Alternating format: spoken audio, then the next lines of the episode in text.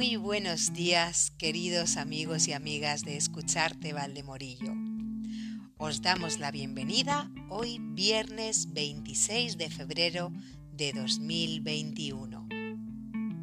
Y hoy nuestro tema principal eh, viene de la mano de Laura Di Nobile. Nos trae aquí a Valdemorillo a un importante personaje de la civilización egipcia. ¿Qué me dices, Laura? ¿Comenzamos?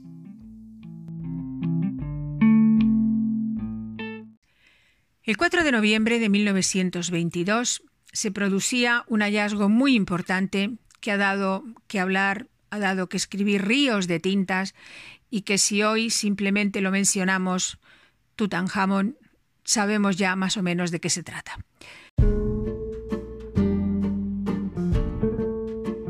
Cuando Howard Carter encontró la tumba, se dio cuenta inmediatamente que ésta había sido saqueada y no sabía realmente qué se iba a encontrar adentro.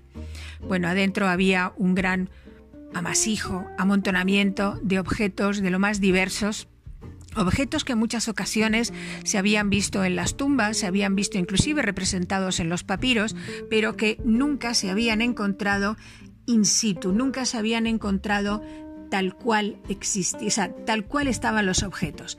Bien, en este caso, la importancia de la tumba es precisamente esa. Podríamos mencionar, por ejemplo, objetos poco conocidos como las camas funerarias, unas camas que lucen maravillosas en el Museo del Cairo, pero que, a pesar de haberlas visto numerosas veces representadas en las paredes de las tumbas, de otras tumbas, de otros enterramientos, nunca nos había llegado ninguna. En este caso tenemos tres.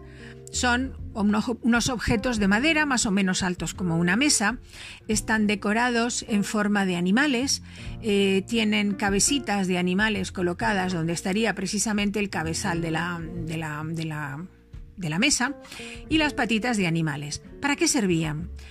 Cuando se enterraba una persona, una persona evidentemente de gran poder adquisitivo, la momia se colocaba sobre estas mesas y se realizaban una serie de ritos.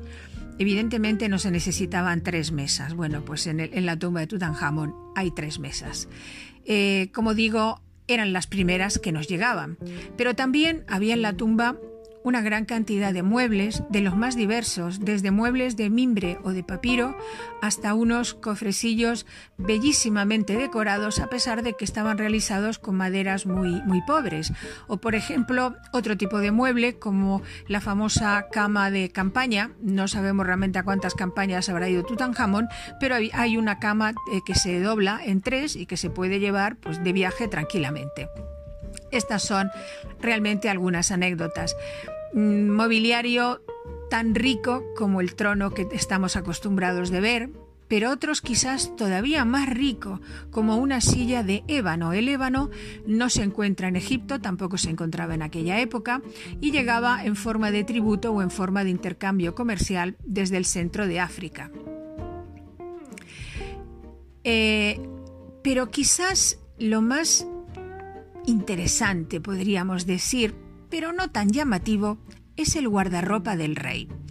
Cuando Howard Carter encontró todos esos, objetos, se encargó de que fueran depositados en el Museo del Cairo, los acompañó, los situó en unas vitrinas en las que han estado desde entonces hasta estos últimos años en que están siendo fotografiados, restaurados y, transportados al Gran Egyptian Museum que en algún momento se va a inaugurar.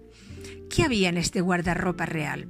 Bueno, pues su ropa, como vulgarmente dice la palabra, había una serie de túnicas de una tela muy fina, de gran calidad, algunas realizadas solamente de una pieza, pero todas ellas magníficamente bordadas alrededor del cuello, en el borde, en la parte de abajo, cerca del dobladillo, unos bordados que nos representan los símbolos más famosos de la iconografía egipcia y que en algunos casos si se pueden restaurar bien, podremos observar magníficamente expuestas en el museo, pero también nos podemos encontrar prendas hechas de piel, de cuero. Evidentemente el cuero es lo que más sufre en un enterramiento, sobre todo si está mal colocado, si le ataca la humedad, es muy difícil luego de volver a, digamos, a darle la forma que tenía en su origen, como por ejemplo una de las túnicas del rey, que no solamente está ribeteada con cuero, sino que además está adornada entre los bordados y entre los, los apliques con unas pequeñas chapitas de oro que afortunadamente todavía hoy se mantienen in situ.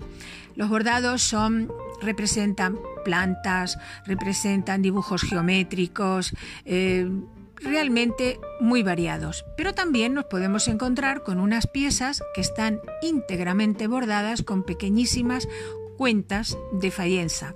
La fayenza era, era, una especie de losa vidriada con la que se trabajó muchísimo en Egipto. Bien, pues nos encontramos unos trajes que serían realmente espectaculares en su momento, como también una gran colección de guantes, creo que tenía aproximadamente una docena de guantes, y los guantes de hecho se ven representados en muchas escenas de las tumbas. Hoy en día están siendo restaurados precisamente para el transporte al museo. También nos podemos encontrar otra pieza que se ha visto muchísimas veces representadas en, eh, em, en, ritos funerarios, especialmente además también se encuentra en su tumba, que era una piel de leopardo. La piel de leopardo leopardo o cualquier otro felino, eh, se la utilizaban los sacerdotes para hacer los, ritos funerarios y despedir al difunto que partía hacia el más allá. Bien, pues en la tumba de Tutankamón hay un par de ellos, se nota la piel, desgraciadamente no está en muy buen estado, pero sí sabemos que el rey en algún momento quizás tuvo que realizar este tipo de ritos. Pero también otra cosa muy interesante es el calzado. En la tumba del rey había aproximadamente unos 60 y algo, 62, 63 pares de zapatillas o de zapatos. Eh, son variadísimos. Los hay de papiro, los hay de fibra vegetal, vegetal normal, pero hay algunos que son auténticas piezas de orfebrería, algunos que han tenido que ser restaurados precisamente por orfebres, porque aunque a lo mejor la tela base ha desaparecido, se conservan todos los adornos de oro y de lapislázuli, por ejemplo, o de cornalina, con los que se habían decorado. Y hoy en día podemos encontrarnos con unas piezas realmente espectaculares y muy útiles porque, repito, son piezas que no conocíamos, digamos, no las habíamos visto hasta ahora. Eh, también, por ejemplo, nos podemos encontrar algunas realizadas en cuero. Esas son las que peor nos han llegado porque pasa lo mismo que os comentaba antes con la túnica. Son piezas que aunque están decoradas, la decoración nos ha llegado, las cuentitas con las que estaban bordadas nos ha llegado, pero el cuero se ha ido deformando, se ha ido deshaciendo y eh, está en bastante peor estado. Pero quizás algo totalmente diferente que esto y realmente espectacular son los carros de guerra dicho así, que nadie se imagine un carro de los actuales, ¿no? Pero los egipcios eh, los hemos visto muchas veces, el que haya visto la película Los Diez Mandamientos habrá visto a Ramsés eh, cabalgando, montado en un carro de estos. Bueno, pues los carros egipcios eran muy pequeños, tenían, cabían solamente dos personas, eh, tenían un metro de ancho y por unos treinta y tantos de, de profundo, o sea que dos personas y además delgaditas. Generalmente eran, iban el auriga y el arquero. Eh, teníamos dos, uno se conservaba ya en el Museo del Cairo y otro en el Museo Arqueológico de Florencia, pero estaban en bastante mal estado. Aquí nos encontramos con unas piezas que nos muestran cómo estaban hechas, cómo se decoraban. Algunas se decoraban mucho con piezas de, oro y otras no se decoraban, simplemente servirían como para, para paseo o para porque realmente no creo que Tutankamón haya ido a ninguna guerra, eh, simplemente se utilizaban para a uso de, bueno, a, disposición del rey. Sabemos, por ejemplo, gracias a estos carros, que las, ruedas eran de madera, doblada evidentemente, pero que estaban recubiertas de una especie de, de piel, de protección, de cuero o algo así. Entre los carros se encontraron también otros objetos tan extraños como lo que hoy sabemos, por ejemplo, que es una sombrilla. En la estructura, mejor dicho, de una sombrilla que en aquella época y lo sabemos por muchas de las representaciones en tumbas y en templos, se colocaban las varillas verticales a los lados del carro y el rey cuando iba montado en el carro, en el más decorado por cierto, iba protegido con esta especie de sombrilla. Hoy la vemos en el museo y realmente pues sí, podemos imaginarnos para qué servía, pero debieron ser realmente espectaculares. Hace un pocos años se encontraron en, bueno, se dijo que se había encontrado en el Museo del Cairo una caja de la que no se sabía su existencia. Bueno, Posiblemente no sea cierto, porque Howard Carter realizó una documentación muy profunda de todos los objetos, eh, escribió, mm, formó unas fichas em, informativas de cada uno de ellos muy interesantes. Lo que pasa es que no se ha abierto ni se ha restaurado la mayor de las piezas que él depositó en el museo. Bueno, eh, se encontró una caja en la que había unas pequeñísimas piezas de hoja de oro, hojas eh, repito lo que hoy sería eh, el, pan de oro, magníficamente decoradas, con flores, con animales, con roleos, muy finitas todas ellas. ¿Qué había pasado? Pues evidentemente la madera sufre mucho a lo largo del tiempo. La humedad, la sequedad hace que se contraiga. Cuando se abrió la tumba de Tutankamón, Carter cuenta que sintió como si se resquebrajara algo. Estas maderas, concretamente de los carros, habían sido recubiertas con un yeso especial y a su vez este había sido decorado con estas pequeñísimas piezas de oro. Hoy en día, también con un equipo de orfebres, están siendo restauradas por lo menos para que las podamos admirar y podamos estudiar el tipo de decoración que llevaban estos ornamentos. Pero también, bueno, porque es muy famoso, pues evidentemente por las joyas. Había, no sé, había unos 250 y tantas piezas de joyería eh, realmente espectaculares no son las mejores que se hicieron a lo largo de la historia de Egipto, pero sí las más llamativas y es el ajuar que tenía muchas más, evidentemente, el que tenía la mayoría de piezas. ¿Qué información nos dan? Bueno, aparte de las técnicas del periodo histórico en el que vivió el joven rey, nos explican, nos demuestran que, que la joyería se fabricaba para llevarse a la tumba o para utilizar en la vida diaria. Sobre la momia de Tutankamón, entre los vendajes y restos de papiros que lo envolvían, había 156 piezas de orfebrería, muy distintas de las que se encontraron en el resto de los cofrecillos, algunas realmente muy llamativas, otras más discretas, todas muy bonitas. Y bueno, hoy se pueden estudiar allí en el museo. Por último, quería comentarles, a ver si tengo unos minutos, sobre la máscara. Hace un par de años, creo que fue, saltó una noticia muy importante de que alguien limpiando hay que tener en cuenta que la máscara siempre ha estado metida dentro de una encajada dentro de una vitrina herméticamente cerrada. Bueno, limpiando habían sacado, se había caído la, barba. La barba siempre fue removible de la, de la máscara. La persona que estaba en ese momento se encontró, se llevó un buen susto, la pegó con una especie de araldit, lo que provocó un escándalo impresionante. Y bueno, esto ha dado lugar a que un buen equipo alemán también de orfebres, haya conseguido no solamente quitar este horrible araldit que se, notaba muchísimo, remover la, la máscara, pero llevar a cabo un estudio realmente muy interesante para saber cómo se ha fabricado, qué tipo de aleaciones tiene. Así se puede saber, por ejemplo, que está hecha en varios trozos, la cara está separada de lo que sería todo el, tocado y que además, por ejemplo, las aleaciones de oro no son las mismas en todas partes. Es decir, por ejemplo, tiene en el rostro, tiene una aleación, en el nemes, que sería el tocado, tiene otro tipo de aleación, eso nos demuestra que fue hecha en distintas piezas, en distintas partes y lo más probable en distintas épocas. Eh, de hecho, hay una teoría de un profesor, eh, Nicholas Reeves, un arqueólogo inglés, que dice que la máscara no fue hecha para Tutankamón, sino que realmente el rostro fue colocado después, cuando falleció el rey, y se colocó sobre el resto de la pieza. Esto no nos tiene que extrañar porque hoy en día, gracias a las investigaciones, sabemos que gran parte del ajuar de este rey no le pertenecía. Eh, inclusive las grandes capillas en las que se colocó el sarcófago, el ataúd. Eh, mm, parece ser que de las cuatro eran cuatro distintas, la uno y la tres pudieron tener un propietario y la dos y la cuatro pudieron tener otro. esto daría mucho, mucho que hablar, pero sí puedo decirles que sabemos que muchas de las piezas no le pertenecían Quizás tenemos que decir que afortunadamente todo esto se juntó, se recogió todo y se colocó en esta pequeña tumba que tampoco era para él.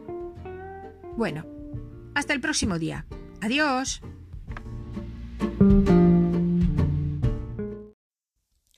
Muchísimas gracias, Laura. Y ahora avanzamos un poquito más hasta llegar al rincón de Ramón. Adelante, Ramón. Las cosas de Ramón en su rincón.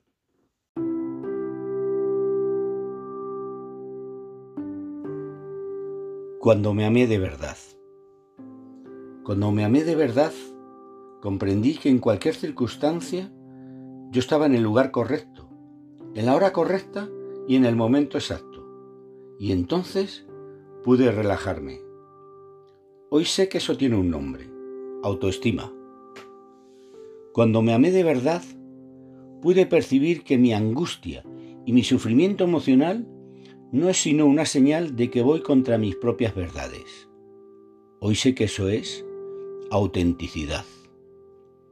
Cuando me amé de verdad, dejé de desear que mi vida fuera diferente y comencé a aceptar todo lo que acontece y que contribuye a mi crecimiento.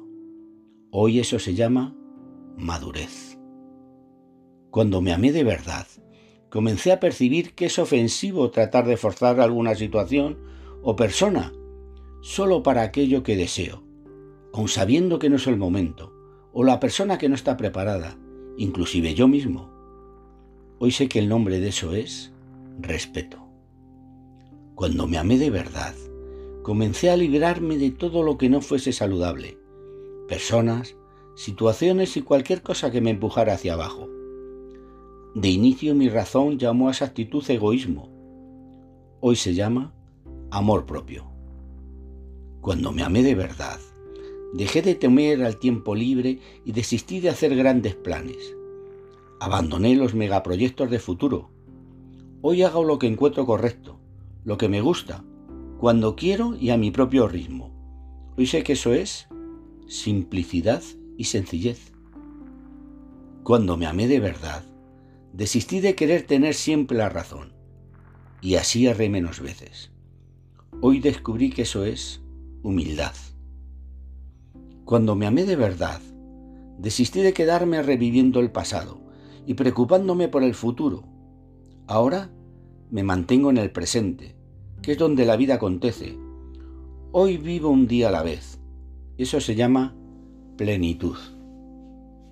Cuando me amé de verdad, percibí que mi mente puede atormentarme y decepcionarme, pero cuando la coloco al servicio de mi corazón, ella tiene un gran y valioso aliado. Todo eso es saber vivir. No debemos tener miedo de cuestionarnos. De hecho, hasta los planetas chocan y del caos suelen nacer la mayoría de las estrellas. Charles Chaplin. La vida no es significado, la vida es deseo.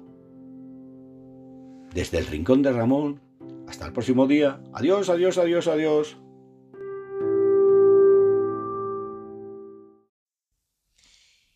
Qué hermosas palabras. Y ahora continuamos nuestro avance con Valentina para estar en salud. ¿Estás ahí, Valentina?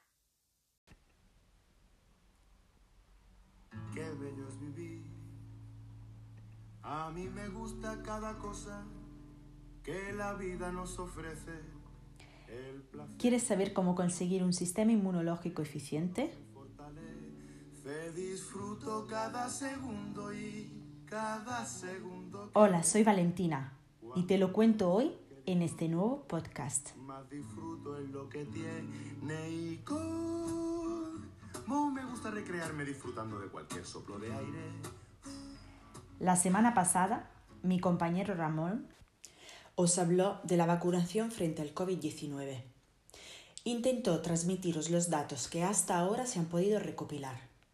Falta mucho camino aún y mucha investigación, pero una noticia cierta es que la vacuna no lleva conservantes, así que el temido timerosal, que contiene mercurio, no está presente entre los excipientes.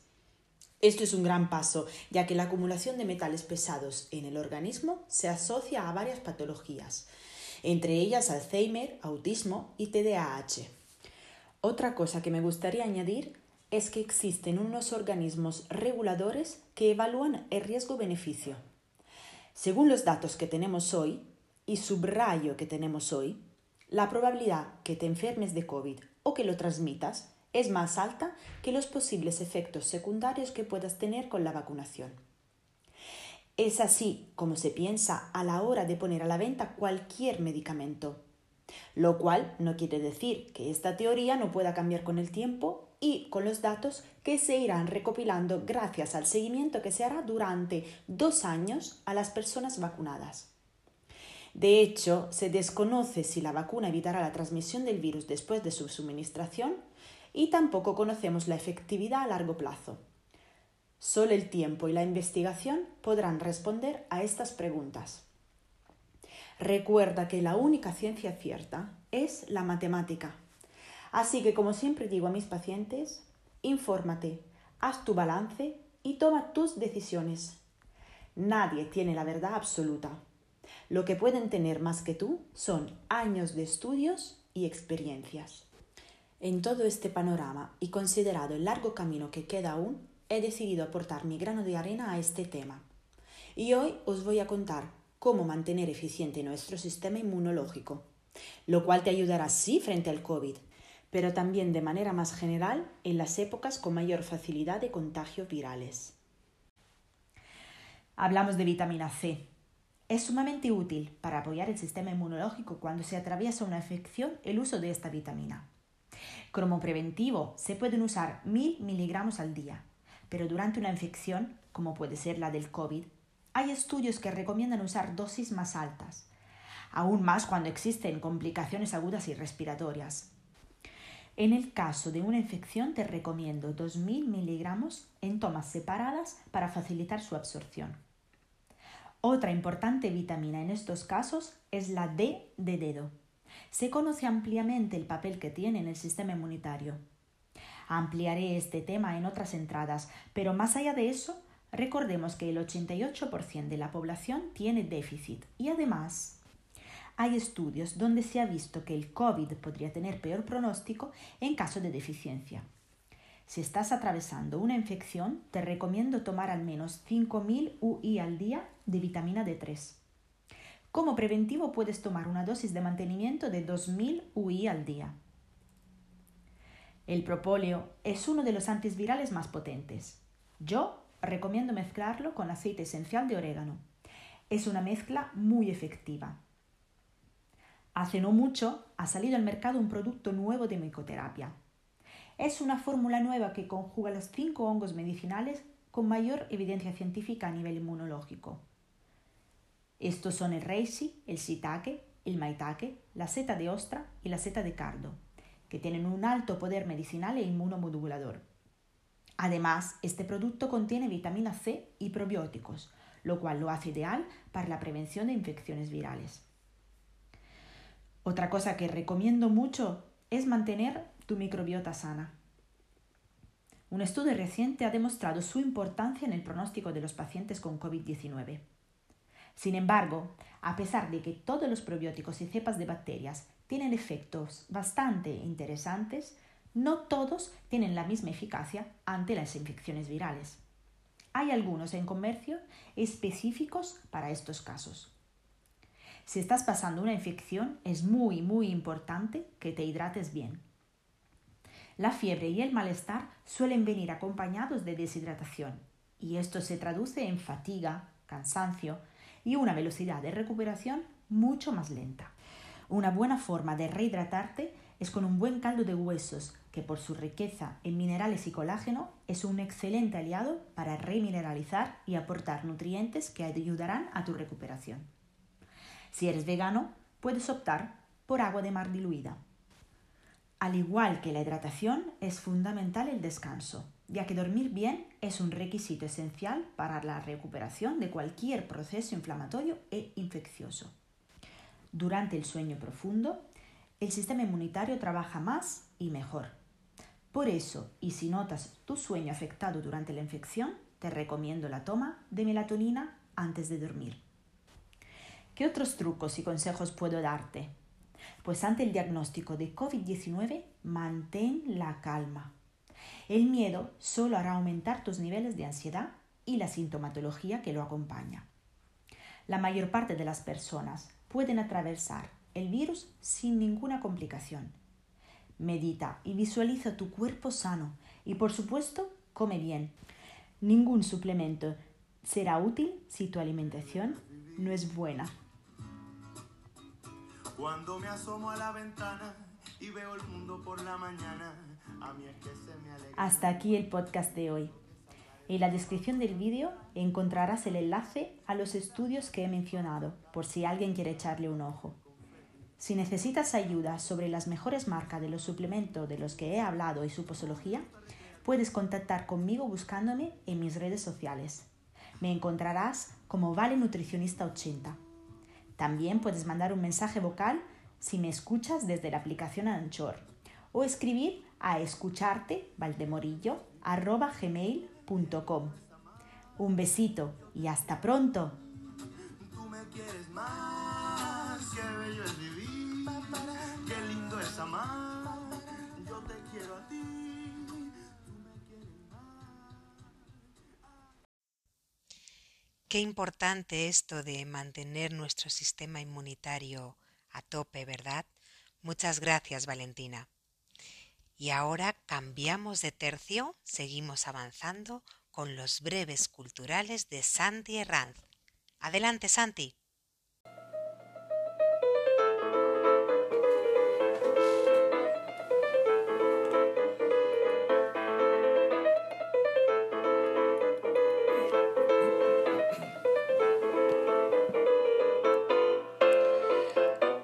Hola, soy Santiago Herranz y esto es Breves Culturales. También hoy me siento feliz de volver a dialogar contigo sobre cultura en general y sobre teatro en particular. Te recuerdo que a través del correo puedes contarme tus impresiones y pareceres sobre el programa o sobre algún tema del programa. La dirección de correo es escuchartevaldemorillo@gmail.com. Repito, escuchartevaldemorillo@gmail.com. Gracias y empezamos.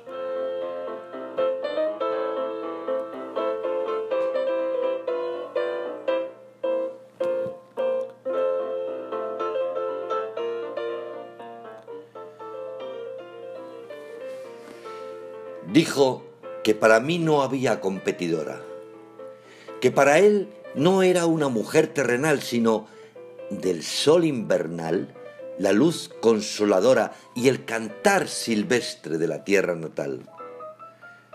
Que cuando muera no se pondrá a sufrir, ni fuera de sí resucita a gritar, sino de repente verá que no puede vivir sin sol el cuerpo y el alma sin cantar. Pero, ¿ahora qué?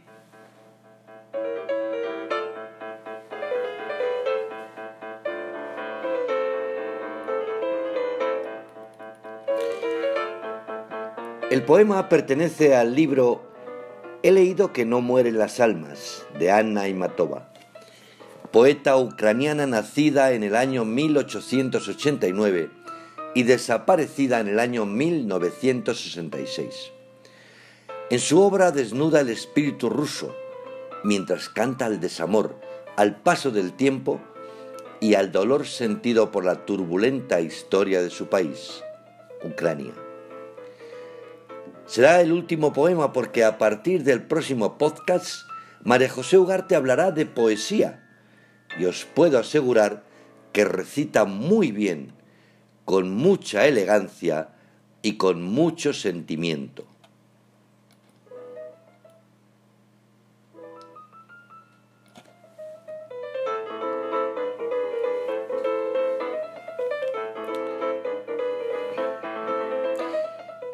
Y comenzamos ya a hablar de teatro. Y lo hacemos con un texto que fue estrenado en el Teatro Romano de Mérida en este verano, luego pasó por el Teatro Romea de Barcelona y ahora ha llegado al Teatro de la Latina de Madrid. Se trata de la obra Viejo amigo Cicerón de Ernesto Caballero, con montaje de Mario Gas, y que cuenta en su papel principal de Cicerón con José María Pou. Cicerón fue un jurista, orador, filósofo y político excepcional, protagonista en el siglo I antes de nuestra era. Fue un ferviente defensor de los valores de la República y no dudó en defender sus convicciones en las circunstancias menos favorables en un siglo de luchas y transformaciones violentas. El director Mario Gas vuelve a las reflexiones que ya hizo en Sócrates, buscando la comparación entre aquellos tiempos, siglo I antes de nuestra era, y el momento social actual. El texto, interesante, parte sin embargo de una excusa dramática, a mi parecer, pobre. Abruma con datos y citas que requieren una lenta digestión. A pesar de que el montaje busca que la disertación tenga una mayor agilidad, no logra emocionar y se hace pesado. Sus planteamientos excesivamente cerebrales anulan la emoción en los espectadores. Claro que quizás era eso lo que se pretendía.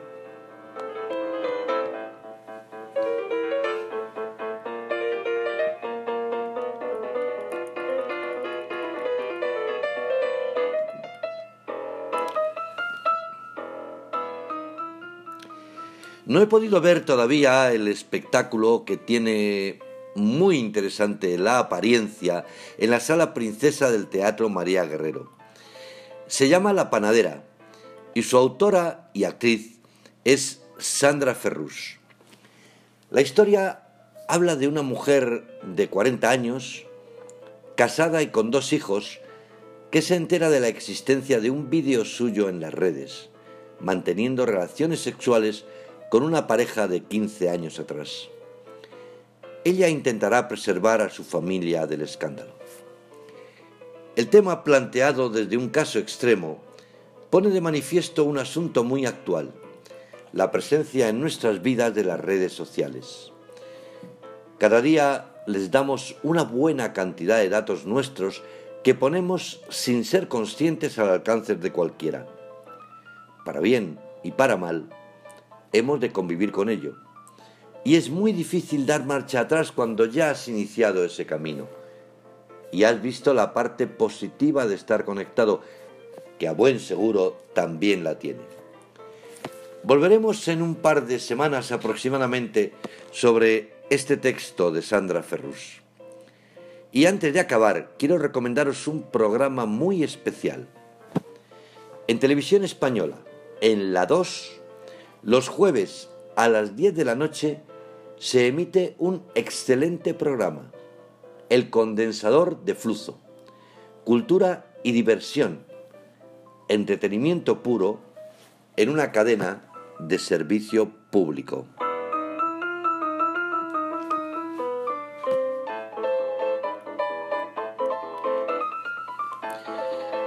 Para terminar, te repito la dirección de correo al que puedes enviarnos tus opiniones. escuchartevaldemorillo.gmail.com Y por hoy os dejo. Sed inmoderadamente felices. Si por favor nunca dejéis de ir al teatro porque el teatro no es nada sin el público. Y por supuesto, al cine, a una cómoda sala de cine con la magia que eso conlleva. La semana próxima volveremos a hablar de cultura con mayúscula. Muchas gracias.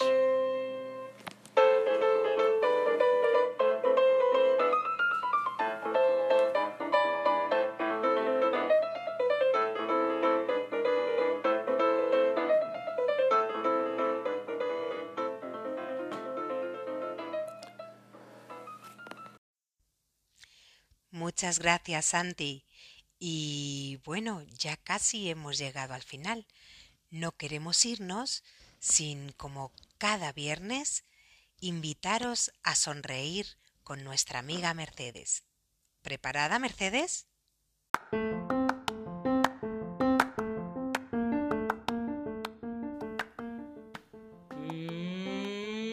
Muy buenos días, muy buenas tardes, muy buenas noches. Aquí comienza la sección Por humor al arte.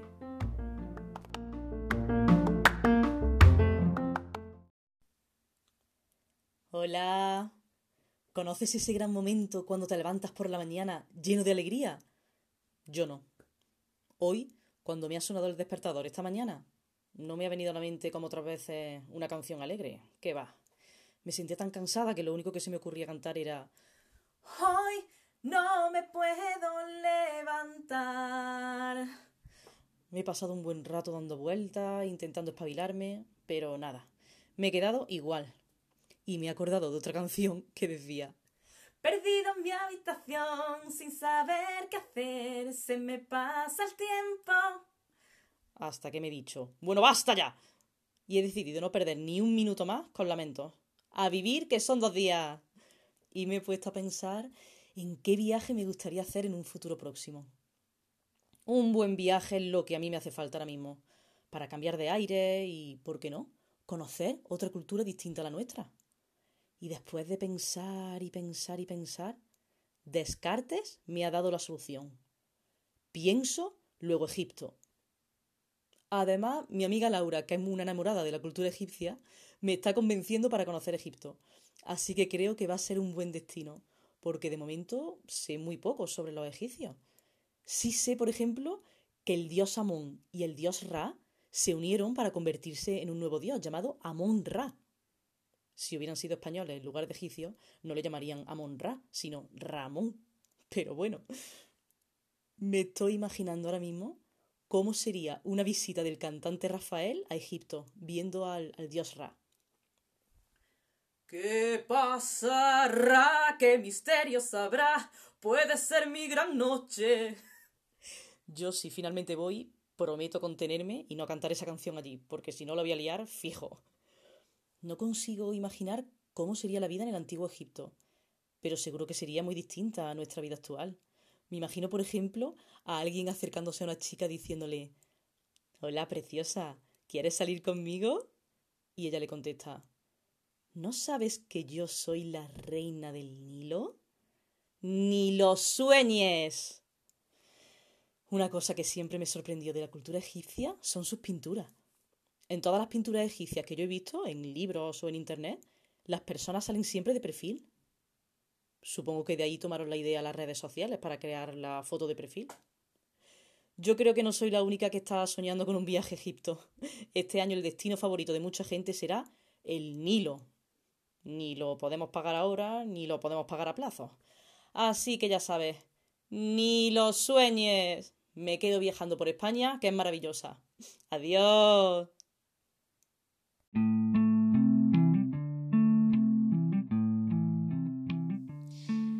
Pues claro que España es maravillosa, Mercedes. Muchísimas gracias por tu intervención. Y así llegamos al final de este episodio. Os esperamos la próxima semana con nuevas secciones y nuevos colaboradores. Te saluda Carmen desde Escucharte Valdemorillo y te espero el próximo viernes. Adiós.